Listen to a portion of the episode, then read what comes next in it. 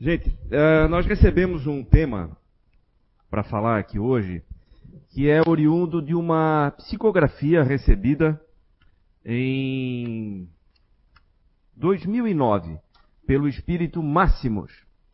E essa psicografia, que é o título de hoje, diz o seguinte: o mínimo e o máximo. Em quase todas as situações da vida, nos deparamos com atitudes extremas e atenuantes.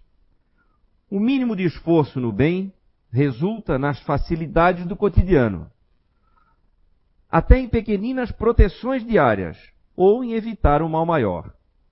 Já o máximo que se fizer no bem dos outros e para o próprio bem, acresce e muito o merecimento diário e o máximo de dádivas e moratórias no que se refere ao passado tenebroso a resgatar. O mínimo esforço em se excitar na mágoa, no rancor e no ódio, traz o máximo aborrecimento e, consequentemente, a irritação, a revolta e as doenças que são, na realidade, a somatização do estado real do espírito. O máximo de empenho nos vícios, na revolta, na mágoa, no rancor e no ódio, proporcionará uma reação devastadora e sintonia total com espíritos afins, tanto de encarnados quanto de desencarnados, criando um futuro incerto em direções e expiações tenazes. O mínimo que se faça no esforço diário de domar suas más tendências lhes facultará benefícios, amparos e uma força para progredir e melhorar cada dia. Assim, entrando em sintonia com espíritos protetores e todos que desejam nosso melhoramento descomunal, que sentirá em seu âmago e se tornará fortalecido e desde já lhe será oferecido um papel de coadjuvante nos trabalhos de redenção do planeta, do país, do Estado, da cidade, do seu bairro, da sua rua, do seu grupo e do seu lar. O máximo do esforço no bem será o máximo de luz, e como Jesus nos disse, será cobrado mais a quem mais tem recebido Recebido mais, crítica interior, a quem mais tem vontade de transformação e de evolução. O mínimo e o máximo são os medidores do esforço e fazem parte das leis naturais inseridas no parágrafo do livre-arbítrio. Portanto, se deve fazer o mínimo para alcançar o mínimo, no que seja almejado, e o máximo para alcançar o máximo com votos de paz máximos. Então aqui, minha gente, fala sobretudo de esforço pessoal. E fala também sobre a minha conexão com as coisas boas, né? A minha conexão com Deus. Eu não posso esperar bons resultados na minha vida, eu não posso querer que a minha vida seja boa ou esteja boa carregando coisas ruins comigo certo? É como se eu estivesse subindo uma escada rolante está descendo. Eu estou gastando energia, desperdiçando energia sem sair do lugar, porque eu estou na direção errada. Os judeus têm um, um, um, ditado que eles dizem que é o seguinte: o que que interessa mais, um cavalo lento ou um cavalo veloz? E eles dizem: depende, depende da direção, certo? Se eu tiver um cavalo veloz, mas na direção errada, eu estou errando com mais rapidez. Apenas isso. Então eu não posso querer bons resultados tomando o rumo errado. E aí, o, o, máximo esforço tem que ser no sentido do bem, certo? E não no sentido de guardar rancor, ódio, mágoa, ressentimento, coisas que estão muito comuns hoje, inclusive. Nós entramos nessa fase aí de problemas de saúde num problema sério de relacionamento entre nós. Nos dividimos, Não estou falando só de Brasil, não, viu, gente? O mundo inteiro. Nós entramos quase que numa guerra pessoal. As pessoas estão se degladiando porque um defende um, um, tipo de tratamento, o outro acha que não pode existir, aí já pensa que é um absurdo alguém defender aquilo, o outro pensa que é um absurdo alguém não defender porque está morrendo gente. E aí tem que ter vacina, não tem que ter vacina, tem que ter. Meu Deus do céu, é uma loucura. Nós entramos nesse, nessa sintonia e nessa guerra e a gente ainda espera que a vida melhore. Olha, olha só o que a gente está vibrando aí. Para nós mesmos. Primeiro influenciado com isso tudo somos nós. Certo? Isso aí até a física explica, né? A química explica. O elemento mais abundante no nosso corpo é hidrogênio, é o mais simples, é o mais suscetível a, a, a influências magnéticas. O nosso pensamento influencia o hidrogênio, ou seja, o nosso pensamento influencia a água que está presente no nosso corpo. Certo? Nós mergulhamos naquilo que nós pensamos, nessa atmosfera. Ora, Joana de Ângeles nos fala o seguinte: fala sobre esforço pessoal, um pequeno trecho de um, de um, de um dos textos dela diz o seguinte: as grandes conquistas da humanidade têm começo no esforço pessoal de cada um. Disciplinando-se, vencendo-se a si mesmo, o homem consegue agigantar-se, logrando resultados expressivos e valiosos. Estas realizações, no entanto, têm início nele próprio. Nós podemos fazer coisas grandiosas e fazemos coisas grandiosas no mundo, nesse planeta, nós como humanidade, mas tudo isso depende de cada um. Tudo isso que se vê é a soma do esforço de cada um. Olha só, no Evangelho, e eu vou ler alguns trechos do Evangelho segundo o Espiritismo, para daqui a pouco, como é um momento muito delicado, qualquer coisa que eu disser aqui, pode, alguém pode tomar como opinião pessoal, e aí pode se fechar ao que vai ser dito aqui, tá? Então, é, é, já peço perdão de antemão, eu vou ler muita coisa que está aqui no Evangelho segundo o Espiritismo. Ora, por uma razão muito simples, nós não tem como a gente conhecer tudo, saber de todos os assuntos com profundidade. Então, muitas vezes, por exemplo, no campo da medicina, a gente elege um ou dois médicos aí que a gente confia e aí vai lá. Claro, Eventualmente a gente questiona, vai pesquisar, tem que fazer isso mesmo. Mas na área de finanças, por exemplo, tem alguém que é de confiança da gente, a gente vai lá se aconselhar. E assim, nas diversas áreas da nossa vida. E é isso que eu sugiro que a gente faça. Vamos confiar na espiritualidade superior quando nos traz essas informações, desde muito tempo, através de psicografias feitas lá quando Kardec montou as obras básicas aqui. Olha só.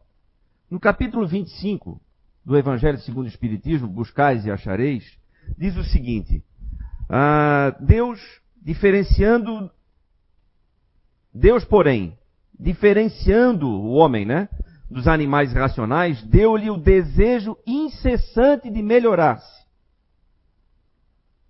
O que é o desejo incessante de melhorar-se? Posso trocar isso por ambição. Nossa! Falar nessa palavra dentro do centro espírita, que coisa horrível. Isso é ambição. Não confundam com ganância. Ambição. Querer mais. Querer melhorar-se. Ele vai mais além, olha só. É esse desejo que leva a pesquisar meios de melhorar sempre suas condições de vida e o conduz às descobertas, às invenções, ao aperfeiçoamento da ciência visto que é a ciência que lhe, que lhe proporciona o que lhe falta. Por essas pesquisas, sua inteligência se desenvolve e sua moral se purifica. As necessidades do corpo sucedem às do espírito. Além do alimento material, é preciso a alimentação espiritual. E é assim que o homem passa do estado de selvagem para o de civilizado. É quase que um tabu falar nisso, né? Especialmente no meio religioso, aqui nem tanto, lógico, né? Mas não, não, nossa, porque tem aquela história, né? Não pode ser ambicioso, não pode querer é, melhorar de vida. É mais fácil um camelo passar no buraco da agulha do que um rico entrar no reino dos céus. Está lá na Bíblia. Tá vendo? Então não pode. Não pode querer melhorar. Isso é um erro. Que chega a ser infantil hoje em dia de interpretação. Até no Evangelho aqui explica o seguinte: camelo era o nome dado a uma corda que era feita com pelo de camelo. Então, ao invés de chamar de corda, muitas vezes chamavam de camelo. Né? Então é difícil passar uma corda pelo buraco de uma agulha. Né? E tem outras explicações aí. Enfim, o que serve disso tudo é que é uma, foi uma alegoria que foi mal interpretada e é mal interpretada ainda até hoje. E o Espiritismo vem nos esclarecer muitas coisas, porque às vezes a gente envereda por um caminho desse, de uma interpretação que foi distorcida, e eu acabo pautando a minha vida em cima de um erro. Eu acabo muitas vezes me, me podando, impedindo de desenvolver todo o meu potencial, a minha inteligência e inclusive a minha moral, porque eu acho que aquilo é errado de se fazer. E olha só, se Deus tivesse desobrigado o homem do trabalho físico, seus membros ficariam atrofiados.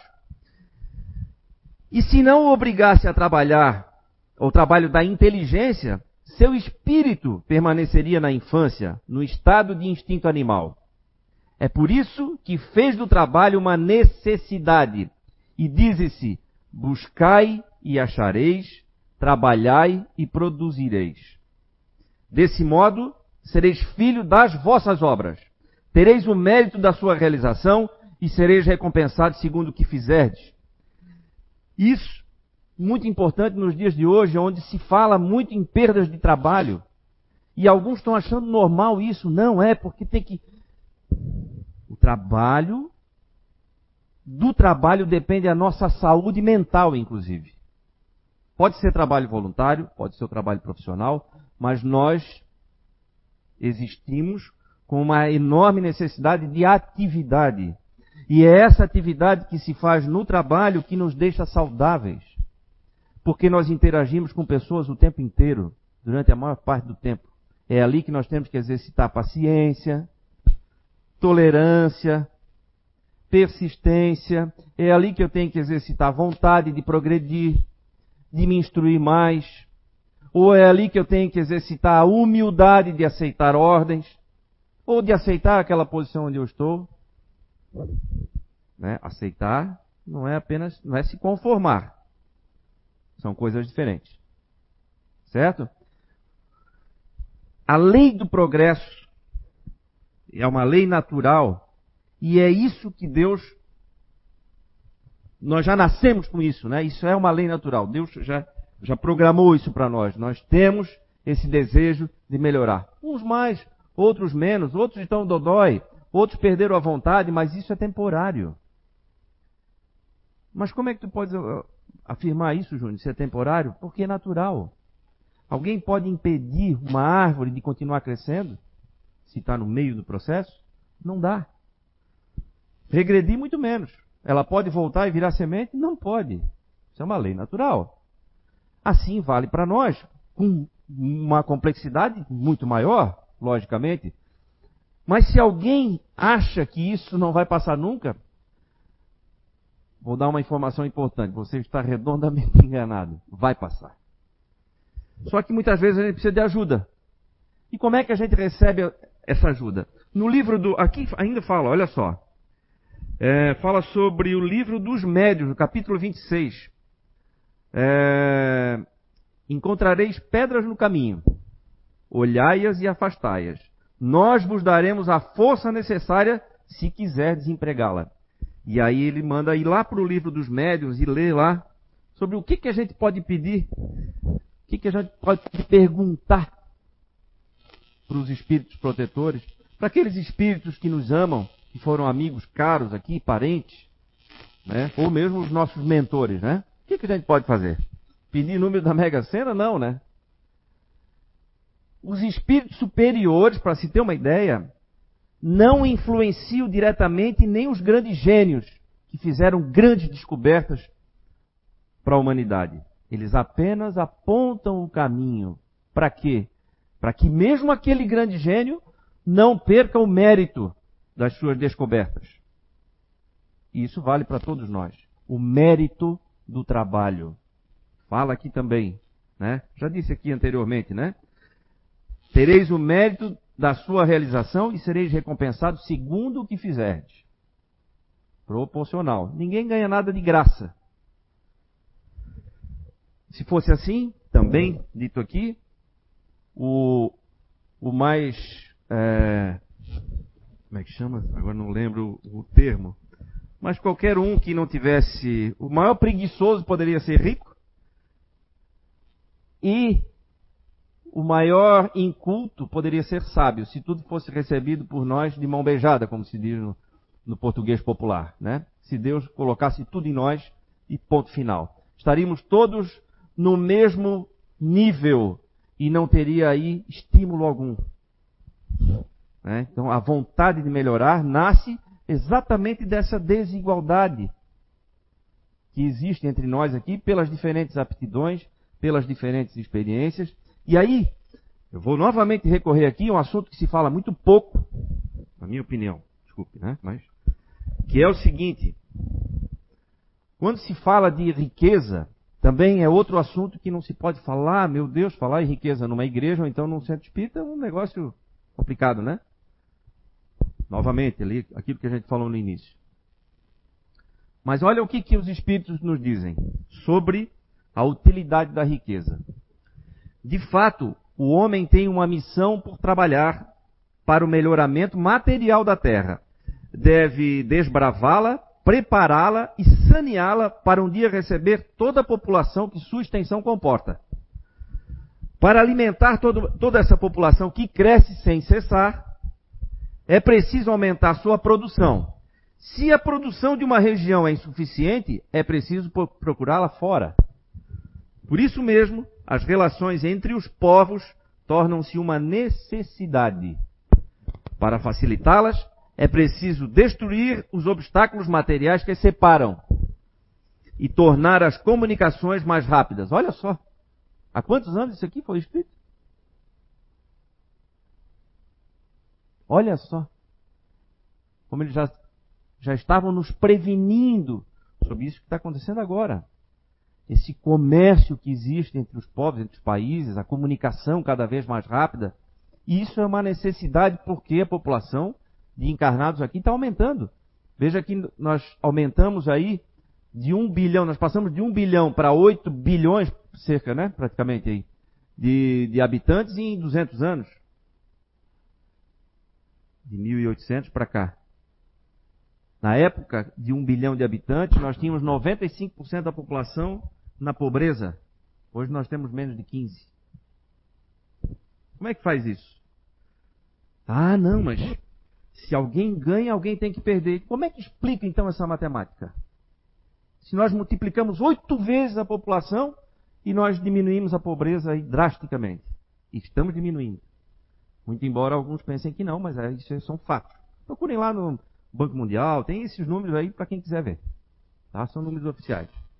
Como é que explica essa matemática?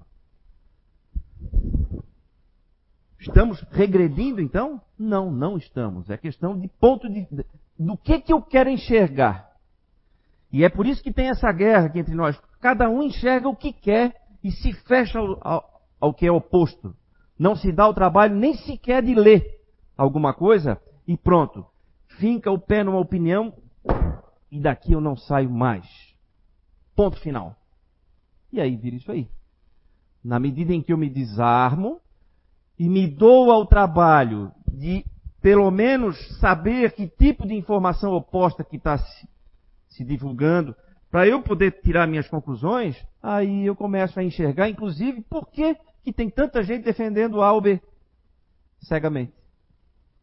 Mas é importante que a gente faça esse exercício, que a gente se desarme, que a gente se desarme do orgulho. Certo? E aí, olha só, ah, prosseguindo, né? Para os trabalhos das gerações que se realizam no decorrer dos séculos, o homem teve de extrair materiais das próprias entranhas da terra. Nossa, não pode minerar. Quem disse isso? Faz, tem que fazer do jeito certo. Ah, mas a gente está explorando errado, então vamos consertar. Estamos consertando? Estamos. Estamos evoluindo? Sim, prova disso que hoje se produz muito mais com muito menos espaço. Isso mostra também que vamos melhorar muito mais. E a gente está progredindo num ritmo muito é, acelerado nesse sentido, sentido de ter mais produtividade, de usar melhor os recursos. Embora muitos queiram propagar a catástrofe. Cuidado com isso. Cuidado com isso. Primeiro porque para a gente não sair divulgando informações do ouvir dizer. Certo? Ouvir dizer e já sai por aqui replicando. E cuidado para não cair num desânimo achando que nós estamos caminhando para um desastre. E não é verdade isso. Não é verdade. Eu posso provar aqui com vários números, não vai ter tempo. Mas não é verdade. Vamos ter que desmentir. uh, outra coisa, que aqui, seguindo nesse mesmo, nesse mesmo capítulo, olha só, não se pode servir a Deus e a Mamon, é o capítulo 16 do Evangelho segundo o Espiritismo. Ele fala o seguinte, desigualdade das riquezas. Olha, um assunto também que se fala muito, né? A desigualdade das riquezas é um desses problemas que se procura resolver em vão. Desde que se considere apenas a vida atual. Certo? A principal questão que se apresenta é essa. Por que todos os homens não são igualmente ricos? Eles não são por uma razão muito simples. Porque não são igualmente inteligentes, ativos e laboriosos para adquirir, nem moderados e previdentes para conservar. Está matematicamente demonstrado, isso aqui é espiritualidade está falando, gente.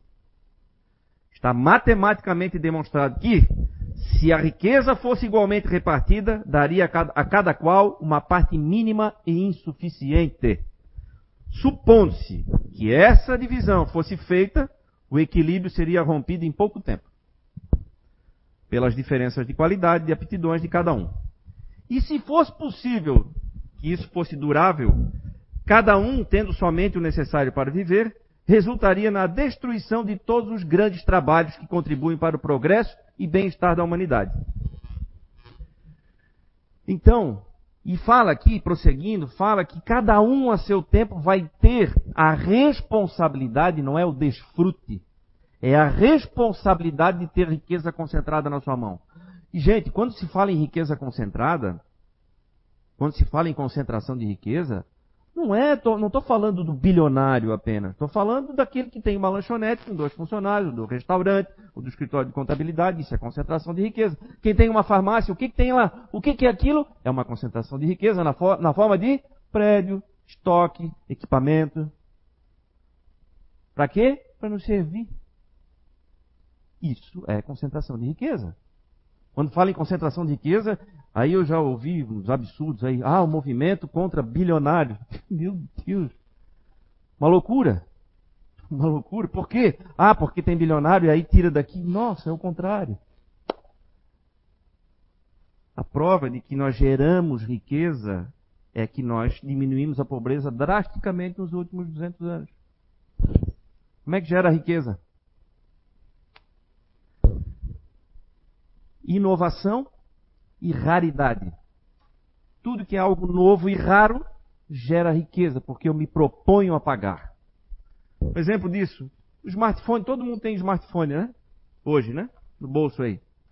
Um smartphone aí que custa aí 5 mil reais hoje, o custo do material empregado ali não passa de 200 dólares, em média. O que, que é o resto? Conhecimento empregado, a inteligência, a pesquisa, tudo, todo o tempo que foi gasto para chegar nesse ponto. Se fosse assim só juntar os materiais, eu entregaria um, saco, um saquinho com um pouco de alumínio, um pouco de, né, de silício, estanho e tudo mais e tal para cada um. Pronto, agora faz funcionar. Né? Não é assim. Então, muitas vezes a gente tem uma visão distorcida do que é concentração de riqueza. E aqui fala mas aí a gente ouve falar muito assim, né? tem que acabar com a desigualdade. O problema não é a desigualdade. Daqui, os espíritos falam, isso nós não vamos solucionar nunca. O problema é a pobreza. É quem está lá embaixo que tem que trazer para cima. E já Conseguimos trazer muito à humanidade. Por que, que eu falo isso? Porque se ataca sem se dar conta de que quem está na responsabilidade de gerar emprego está numa pressão enorme, uma responsabilidade enorme, especialmente nesses tempos onde a gente perdeu muitos empregos por conta da pandemia e a gente não se dá conta disso. Ah, é o empresário que se exploda. É ele que passa a noite sem dormir. É ele que compromete a casa dele para financiar no banco para poder manter, manter o negócio funcionando e os empregos ali. Mas isso não se fala. Mas nós precisamos enxergar isso. Se eu tenho meu emprego, o que, que ele está passando para poder manter aquele negócio funcionando? Isso é caridade. Isso é caridade moral. É eu entender a dor do outro também e aceitar que eu estou numa condição muitas vezes melhor do que a dele. Eu chego em casa, eu vou brincar com meu filho, eu vou desligar a cabeça, eu posso desligar o telefone, muitas vezes ele não pode. Nove e meia da noite está recebendo, escuta, deu problema lá, papai, tem coisas para resolver, não importa, cada um com as suas, né? Mas o que eu queria era só mostrar que existe esse outro lado que muitas vezes demonizam. Né? E aí, quando a gente entra nessa sintonia de pensar em coisa ruim, de desenvolver raiva, de, de desenvolver ódio, rancor, por causa de informações erradas, aí a gente começa a fazer com que a nossa vida desande, ou então patine, e a gente não sabe por quê. A gente entra em guerra com o mundo, e aí não sabe por que, que a vida está ruim. Não sabe por que, que adoece. Não sabe por que, que as pessoas não querem parar perto. Isso é um termômetro interessante, viu, gente? Quando a gente começa a cair no, no, naquele hábito de reclamar o tempo todo, meu Deus, e aí, quer ver agora? Ah, visse quantas mortes. Meu Deus céu, nem. Aí, quando as pessoas começam a não querer ficar perto da gente, aí é um, é um, é um alarme importante aí. O que, que eu estou fazendo? Ué, fulano me convidava, agora não me convida mais sempre gostava de conversar comigo, nem para mais perto. O que está vendo? Né? Vamos dar uma olhadinha. Tá dentro? Será que eu estou reclamando demais? Será que eu fiquei amargo? Desanimei? É um cuidado que a gente precisa ter. É um cuidado que precisa ter. Está aqui. Fala das atitudes da vida. Eu preciso me esforçar no bem para entrar em sintonia com Deus. E aí sim a minha vida começa a andar. Porque esse é o caminho da perfeição, da misericórdia. Como é que funciona a misericórdia divina? Misericórdia divina nós podemos comparar com uma grande tolerância natural. Quer ver? Vou fazer um comparativo com o nosso corpo. Se eu fumar um cigarro somente, eu vou desenvolver câncer de pulmão? Não. Não vou. Se eu fumar insistentemente durante 30 anos, talvez eu desenvolva. Isso é a misericórdia natural, quer dizer, é uma tendência de a gente se curar, embora a gente insista em adoecer. Certo? E assim, pode ser com alimentação, pode ser com sedentarismo, pode ser com o que for, pode ser com raiva, pode ser com, com, com as coisas de foro íntimo, psíquico, sentimental, emocional. Eu Estou amargo, eu permaneço amargo durante muito tempo. Lá na frente eu desenvolvo uma doença. E aí, nossa, de onde é que veio isso? Será que foi um vírus? né? Então, gente, é, o intuito não era. O intuito não era puxar a orelha, mas, é, mas já puxando, né? a gente precisa muitas vezes é, olhar um lado que se fala muito pouco. Né? Olhar para as nossas próprias atitudes e o nosso esforço pessoal em melhoramento e, sobretudo, em é, esforço em me sintonizar com o bem, em sintonizar com as coisas boas, com as coisas produtivas, com as coisas positivas.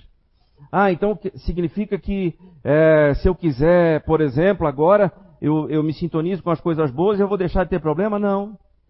Vai ter problema. Só que, junto com o problema vai ter ajuda. Aquilo que a gente fala repetidas vezes aqui, ah, é, mas livrai-nos do mal, amém. Não tem assim na oração, no Pai Nosso? Porque eu, eu acredito que eu posso pedir para Deus para remover a pedra do caminho.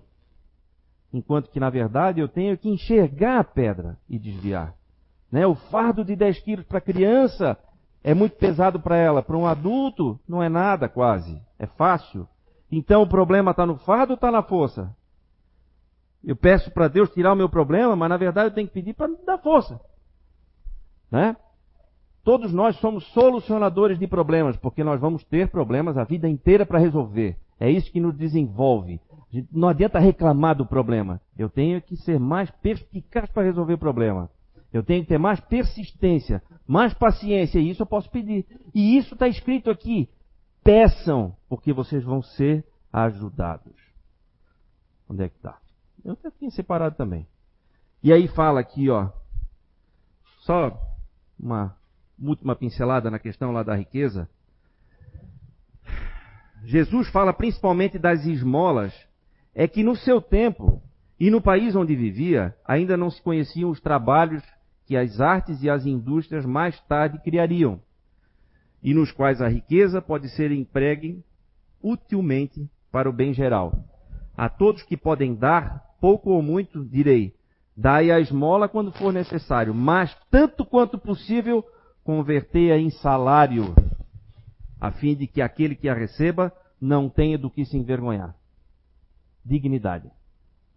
Para poder dizer, eu comi o pão que eu gerei, né, com o fruto do meu trabalho. É, isso é progresso moral, isso é progresso intelectual, esse é o progresso nosso da humanidade. Certo, gente? Vamos encerrar aqui para não levar para o chão de orelha também, já que eu dei, né? Ah, o Eduardo, Poderias colocar o vídeo. Agora perdi. 1? Por favor. Se eu acertei. Senhor Deus, tá inspirado, hein? Caraca, pandemia, Krakatoa em ebulição, perigo de terremoto, tsunami, live de sorriso maroto, é só desgraça mesmo, né? Só resgate coletivo. Pra fazer a humanidade avançar, tá certo. Eu só queria fazer um adendo aqui, porque parece, olhando daqui, que vocês estão pegando todo mundo. tá aleatório, assim, tá pegando até nós que somos espírita. Somos bons, né? Vocês não tem que separar o joio. Eu sou, eu sou trigo, esquece que eu sou trigo, hein? Afaste o corona de... Parece que não valeu nada esses anos todos que a gente tá aí fazendo caridade, dando sopa para pobre, comprando roupa em brechó que não cabe nem em mim, mas para ajudar o centro, fazendo caridade. Troca de. Troca de nada de coração, estou ali para ajudar o próximo. Mas tu estás certo, Senhor. Tu estás coberto de razão, isso mesmo. Tem que botar esse povo para se coçar, gente. Por quanto tempo que Jesus esteve aqui ensinando como é que tinha que agir, amar o próximo, não fazeis com outros que quereis fazer convosco. Pô, eu, eu já nasci amando o próximo. O senhor sabe que eu, não, eu já pulei da minha mãe amando o médico, já, já saí catando os outros bebezinhos da enfermaria, querendo a marca. Vinde a mim os bebezinhos, que deles é feito meu amor. O senhor não esquece, eu tô, ah, tô tinindo aqui para um mundo de regeneração. Tira esse corona de cima de mim aí, sou grupo de risco, sou meio obeso. Mas se o senhor quiser que eu já desencarne agora, tudo bem. Eu não, não vou fazer objeção nenhuma. O senhor é Deus, sabe melhor o que é pra minha vida. Mas eu digo mais que é por causa do povo que eu ajudo, sabe? Poxa, eles não entendem. Eu falo, gente, a morte não existe. Isso aqui é só um corpo. E eles choram. Eu falo, não, calma, gente. Se se eu for, continuarei existindo. Na verdade, vocês estão enxergando as coisas pela perspectiva da matéria. Tudo o que está acontecendo é para nossa evolução. Né? O Deus é como um general que se preocupa mais com o soldado que com o uniforme dele. Livro dos Espíritos, questão 738. Eu leio. Vai me levar agora, eu vou poder falar aqui do Espiritismo. Deixa aqui vivo, gente. Mas se quiser me leva, tá? Se quiser me leva, porque tu sabes, tá? Assim seja. Ah, só uma coisa. Não sei se você reparou, mas quando estava começando a quarentena, eu tinha acabado de matricular na academia. Lembra? Que a gente tinha combinado que ia ser mais saudável, né? Fazer atividades físicas. Pois é. Aí quando eu começo, o senhor resolve me levar. Tudo bem. Você vai me fazer só perder uma oportunidade de ser uma pessoa mais consciente comigo, com o meu corpo. Tá bom. Se eu reencarnar depois sedentário, a culpa é sua. Assim seja. De culpa, não tô culpando. Sabe? Entendeste minha cabeça, sabe? Bem, assim seja. Pô, senhor, não me leva. É, esses são os nossos amigos do Amigos da Luz, gente. Vieram várias vezes aqui no Fore Blue nos prestigiar, né? Com bom humor e ensinamentos espíritas. Então, gente, fiquem é, com Deus, sobretudo em paz, né? E fica a sugestão de reflexão. Né? Vamos nos desarmar dos preconceitos e do orgulho, sobretudo, para a gente poder olhar agora com outros olhos. Vamos desfazer, tentar, cada um é, fazendo a sua parte para desfazer essa guerra que se transformou né, nesse período agora. Nós já temos um problemão para resolver, criamos outro desnecessário, né? Dá para resolver? Esse outro dá para resolver? Dá. Tudo dá para resolver, na verdade, né? E vai se resolver. Aliás, isso é notícia também. Quem tinha em primeira mão, vai se resolver. Tá? Não vou dar a data, né? Porque aí né? é muito mole. Não, mas é isso. É importante que a gente tenha essa certeza. Tudo vai passar. Ok, gente? Então, boa reflexão a todos. Obrigado. Agora vamos. Obrigado. Vamos fechar os olhos, pensar em Jesus.